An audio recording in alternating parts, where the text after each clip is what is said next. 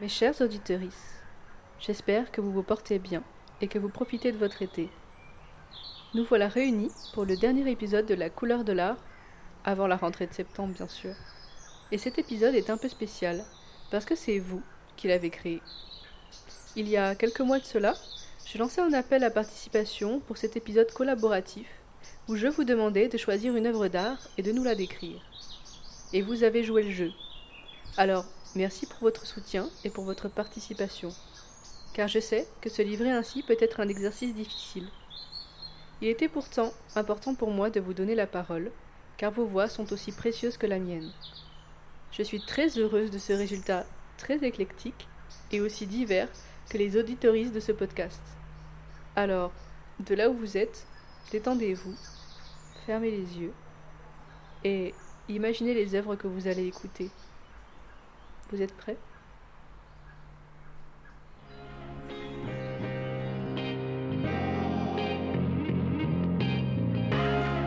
La couleur de l'art.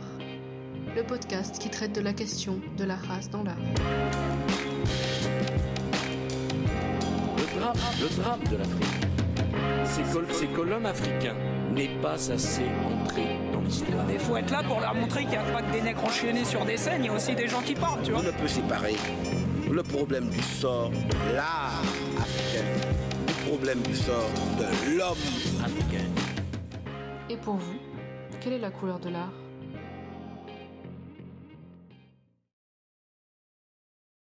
Lorsque j'ai découvert il y a une dizaine de jours environ l'appel à contribution de Mélissa pour la couleur de l'art sur la story de Jessica du podcast Aquabook, une foultitude de peintures et de sculptures a défilé dans ma tête au moment où je partageais l'information, à tel point que l'idée même de devoir en choisir une pour participer m'a tétanisée. Telle laine de buridon, bah, j'ai renoncé à participer, ne sachant pas quoi choisir. Et puis ce matin, dimanche 6 juin, comme je n'ai toujours pas réalisé mon challenge de la semaine qui consiste à faire quelque chose que je n'ai jamais fait, j'ai réécouté la vidéo en me disant Ok, girl, it's now or never. Tu vas le faire. Puis j'ai suivi le conseil de Mélissa, je me suis détendue pour méditer avec un fond musical en me posant la question de savoir quelle œuvre pouvait me plaire au point que je pourrais l'avoir tous les jours dans une pièce que je préfère. Bon, moi, c'est mon bureau, je me suis dit que ça m'aiderait. Et yes, Eureka, le miracle s'est produit. Attention, hein, ce que je vais vous dire peut me faire passer pour une folle. Mais tant pis, je prends le risque. Donc, me voilà tranquillement allongée, revivant quelques-unes de mes plus belles expositions, enfin, vous savez, du temps euh, d'avant le coronavirus. Et tout à coup, ça a commencé par les oreilles. Voilà-t-il pas que j'entends comme des pas marquant le sol? Puis c'est autour du nez d'être envahi par cette odeur si particulière de l'herbe mouillée. Vous savez, quand il vient juste pleuvoir. Ensuite, une avalanche de couleurs m'a ébloui. Et enfin, j'ai vu débouler comme par enchantement une armée de femmes, sans visage. Et bien qu'elles soient nombreuses, cinq meneuses se distinguent au premier plan. J'aperçois des colliers colorés, des poitrines nues de toutes les formes et des petits pagnes chatoyants attachés aux tailles. Les corps massifs mordorés qui avancent avec détermination, lance à la main, semblent si menaçants que cette armée féminine a tout pour impressionner l'adversaire le plus redoutable. Et là, je me suis réveillée avec un sourire jusqu'aux oreilles, puisque je me suis dit qu'un souvenir qui a convoqué presque tous mes sens de manière aussi vivace devait être présent sur mon ordi. J'ai cherché et yes, je l'ai retrouvé. Euh, je me suis presque pas trompée. Là, j'ai la peinture sous les yeux et presque tout ce que j'ai évoqué, tout ce dont je me souvenais est là. J'ai juste oublié le ciel bleu et ce qui me semble être du sable dans lequel les, pieds des guerrières s'enfoncent, mais elle est bien là, mon armée de femmes sans visage avec leurs lances. Contrairement à mon souvenir, ce ne sont pas cinq, mais quatre meneuses que je vois là au premier plan. Euh, pourquoi j'aime tant ce tableau? Ben, j'ai envie de dire parce que c'est lui, parce que c'est moi. non, plus sérieusement, je constate que cet exercice m'a révélé quelques pistes pour y répondre. En fait, j'ai toujours été attirée d'une manière générale par tout ce qui a trait à la force, à la rébellion et au féminin sacré. Et c'est exactement ce que symbolise cette peinture pour moi. Elle me renvoie à une image du matriarcat dont je suis issue, et c'est pour ça que dans mon souvenir, finalement, elles étaient cinq comme ma mère et ses sœurs, et non quatre comme dans l'actuelle peinture que je regarde. Alors là, au moment où j'enregistre cette capsule, je suis submergée d'une émotion mais incroyable et je constate que je n'ai absolument pas mentionné un détail. Euh, ce sont les cheveux. Euh, bah, c'est révélateur un petit peu de l'importance que je leur accorde. Euh, aucune. Anyways, bon, ça y est, je l'ai fait. Et finalement, c'est un bel exercice que je renouvellerai avec plaisir pour mon propre compte, avec d'autres œuvres. Et pour conclure, un grand merci à Mélissa, Pauline et Hugo et le reste de la team de la couleur de l'art pour cette opportunité que je saisis, ok, certes, en étant super charrette, avec ma participation de dernière minute, enregistrée à l'arrache. Et en plus, mon audio me semble un tantinet languet. Mais bon, diffusé ou pas, pour moi, c'est une mission accomplie, c'est un challenge relevé de faire quelque chose à l'improviste sans préparation, et c'est un merveilleux souvenir ressuscité.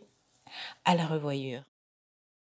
Eh bien, merci à toi de t'être prêté au jeu. Je suis ravie d'avoir ravivé de bons souvenirs et j'espère que tu recommenceras. Tu as un vrai talent d'oratrice et pourquoi pas te lancer dans le podcast? Il y a des poupées, il y a un homme et une femme. Je vois deux poupées, un homme et une femme. La femme a un corps fait de perles et des cheveux faits de corail. Euh, elle a une forme un peu... Le haut est quand même un peu, un peu gros et le bas est fin. Le corps de la femme et de l'homme sont pareils et ils ont le même habit fait de perles blanches et noires et de coris. Il y a, il a, elle a une sorte d'écharpe avec des perles blanches et elle a des boucles d'oreilles faites de métal et de perles en bois. Ils n'ont pas de genoux ni de pieds. La femme la femme a un plus long visage que le que l'homme et a une écharpe blanche avec une couronne faite de coris et de fils blancs. Elle a un long nez et, et elle a une... Elle n'a pas de bras. L'homme a un chapeau fait de fils et de perles. L'homme, il a un, il a un chapeau fait de perles blanches et noires. Et a des oreilles faites en, en, en bois. Il a un écharpe comme la femme avec des perles avec des perles noires et il a des oreilles faites de bois et il a un pas un silonné. Il n'a pas de bras, comme la femme. Et un, un visage plus court. C'est tout. Merci à Chola, 7 ans, et Yele, 10 ans. Les deux adorables petites filles de Teju, du célèbre podcast My African Cliché, pour nous avoir décrit avec tant d'application ces deux petites statuettes qui m'ont l'air fort mignonnes. Alors, d'abord, il faut savoir que cette image, elle donne vraiment une impression de cacophonie. C'est plein d'éléments différents qui sont mis les uns avec les autres et plein de plans différents qui se superposent et qui n'ont rien à voir les uns avec les autres. C'est pas une image qui donne un, effet euh, très harmonieux, au contraire, un, ça donne un effet très chaotique. Ce style de dessin donne un effet vraiment chaotique. Euh, par exemple, tout au fond, en dernier plan, on a des sortes de gribouillis, de gribouillis à paillettes, de spirales, avec des petites spirales, des, boutons, des petits ronds, bref, plein de gribouillis euh, qui n'ont rien à voir avec le reste et qui sont dans des couleurs très froides, euh, contrairement au, reste des éléments qui sont plutôt généralement dans des couleurs beaucoup plus chaudes. Euh, on a aussi des, des, grands carrés qui, qui, viennent dans tous les plans. C'est comme, on dirait, des portails vers euh, des univers parallèles, chacun. C'est des carrés, des écrans de nuages. Et là, on, on voit bien euh, qu'il y a plein de plans différents grâce à ces carrés, parce que ces carrés-là, ils sont sur différents plans. Vraiment, ça donne un effet de, de, perspective. Ils se superposent.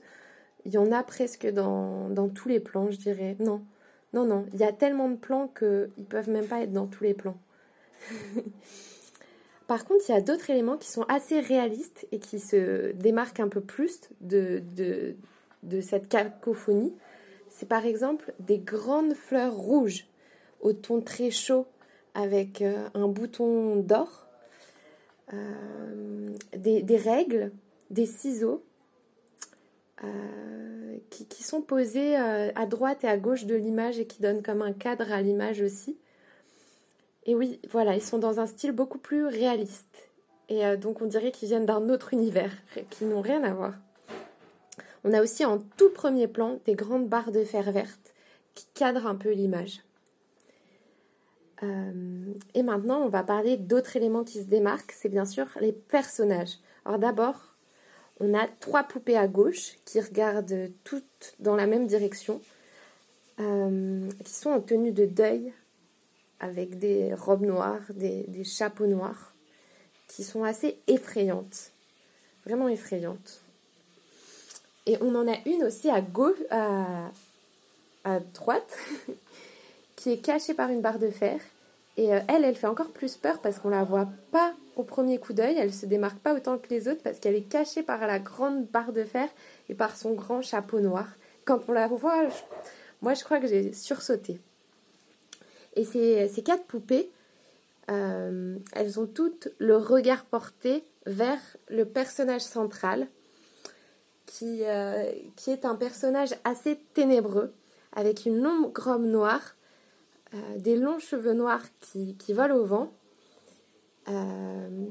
des, une frange, une frange qui cache ses yeux. Et vous savez, c'est un peu cet effet-là qu'on a dans, dans les mangas quand les personnages ils sont déterminés euh, à faire quelque chose et qui sont, euh, qui sont très sombres, euh, on, leur cache les yeux pour montrer cette détermination-là. Et donc là, voilà, ce personnage-là, on ne voit pas ses yeux. Et comme pour matérialiser sa, volonté, sa détermination, il y a un, un, fil, un, oui, un fil en velours qui passe derrière elle et euh, on dirait qu'elle va comme suivre ce fil-là pour atteindre son objectif. On ne sait pas quel est son objectif, mais en tout cas, euh, on sait qu'elle sait où elle va. Et euh, on sait qu'elle, que même si c'est la cacophonie, même si c'est, ça a l'air très effrayant l'univers dans lequel elle est, on dirait qu'elle est tombée dans une faille spatio-temporelle très étrange. Et pourtant, elle, est toujours euh, focus euh, sur, sur, un objectif un peu, un peu ténébreuse. Et donc c'est pour ça que j'aime cette image. C'est euh, pour la force que donne ce personnage qui a l'air de, de, toujours savoir où il veut aller, même dans un univers qui complètement fragmenté, complètement psychédélique, complètement euh, effrayant, euh, elle sait où elle veut aller. Merci Solène pour cette description particulièrement originale, puisqu'il s'agit d'un screenshot d'un animanga que tu m'as envoyé.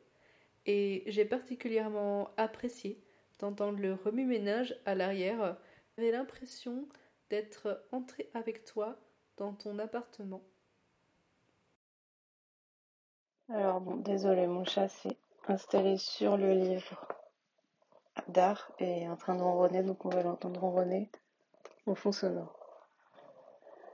Euh, donc l'œuvre que j'ai choisie, il s'agit d'une peinture avec euh, un personnage central qui est assez terrifiant, qui est de profil et qui est un peu comme drapé dans des vêtements et on voit très bien son visage qui est très défini, qui est rouge.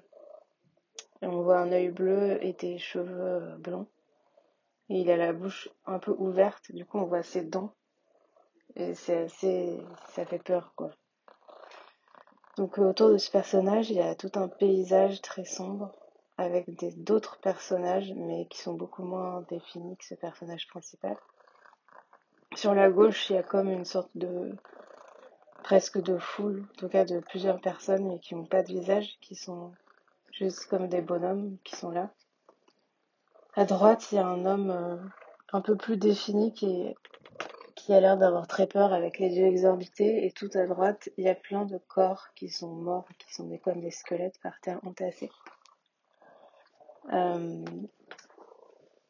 ensuite, par terre, à côté donc du personnage central avec le visage rouge, il y a un costume de un costume vert avec un képi qui est par terre, qui a été enlevé. Et à côté de ce personnage, il y a aussi un chien. Et quand on regarde bien le costume, on voit qu'il y a une croix gammée sur euh, le bras. Et en arrière-plan, il y a un ciel très gris et maussade et on sent qu'il y a du vent et qu'il fait très froid.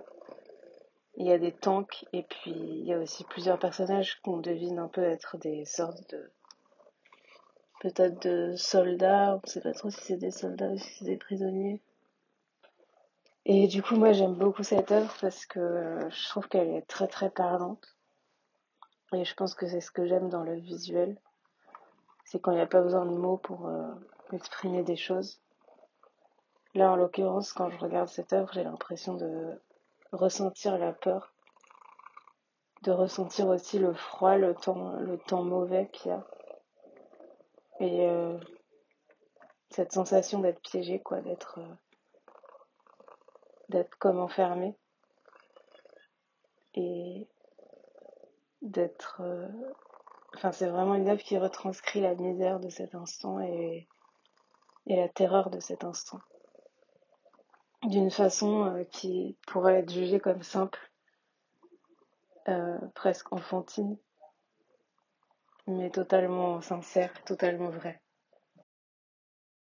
eh bien je te remercie Elena pour cette description que je trouve d'une grande sensibilité et merci de nous avoir gratifié des ronrons de ton petit invité surprise. C'était très agréable et oui, dans la couleur de l'art, on fait aussi de la ronron thérapie. C'est un immense triptyque. Trois portraits du même homme, alangui sur un canapé ou peut-être sur un tapis. C'est de la très très bonne peinture, un délice. Je reste de longues minutes à passer d'un tableau à l'autre, la lumière sur la peau, la sensualité de la touche, le fond sombre presque abstrait sur lequel se détache le rouge du pantalon et des rayures du tapis rappelle Matisse. Le trait pourrait être celui d'un des meilleurs de gars, mais il est évident qu'il ne s'agit pas d'une œuvre d'un de ces grands maîtres de la modernité. D'abord parce que cet homme n'est pas représenté selon les codes classiques de la masculinité. Il pose, allongé, sensuel, s'appuie sur ses bras découverts et musclés. Il nous fixe, la main frôlant ou caressant peut-être son visage, ou alors il détourne le regard, l'air las. Il ne fait rien. Il est là. Il s'offre à notre regard à la manière des odalisques et autres figures féminines que le regard des artistes déshabille et expose dans la peinture classique. Je me demande quelle était l'intention de l'artiste. Je suis troublée par la beauté de cet homme, presque gênée. Je voudrais savoir ce qu'il pense de ses œuvres, ce que ça lui fait de se savoir si beau et si vulnérable, offert au regard des milliers de visiteurs et visiteuses. L'autre raison pour laquelle il est évident que cette peinture n'a pas été produite à la fin du XIXe siècle en Europe, c'est que cet homme est noir. Des hommes noirs représentés pour eux-mêmes, dans leur intimité, sans que l'œuvre ne vienne servir un discours sur l'expérience noire qui serait forcément une expérience de la domination, de la violence, de la pauvreté, de la lutte, j'en ai rarement vu. Des hommes noirs heureux, apaisés, qui occupent tant d'espace, tout l'espace de cette salle de musée, je n'en ai jamais vu. Je suis blanche, mais je suis émue. Je me demande ce que ressentent les visiteurs et visiteuses noirs.